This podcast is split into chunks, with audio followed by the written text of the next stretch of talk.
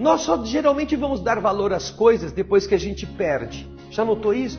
Não deveria ser assim, não é mesmo? Deveríamos aprender a valorizar todas as coisas, pessoas, situações, objetos, adequadamente, segundo a sua, a sua importância em nossa vida. Mas só geralmente quando acaba a energia elétrica é que a gente vai se lembrar como a gente desperdiçava, como a gente jogava energia fora.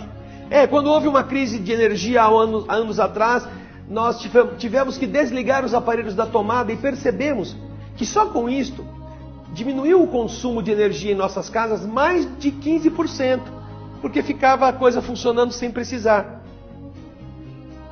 Nós nunca agradecemos pelo fato de entrarmos no banho e sentirmos aquela água quentinha. É.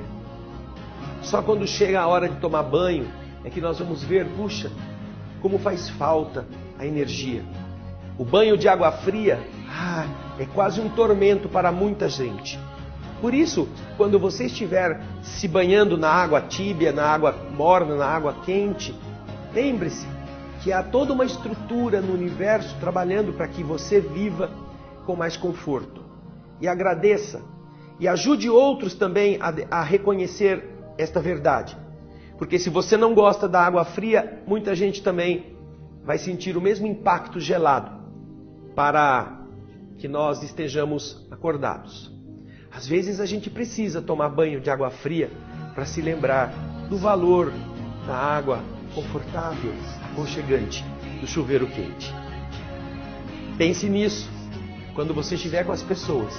Às vezes vai precisar perdê-las para ver que falta elas faziam na sua vida.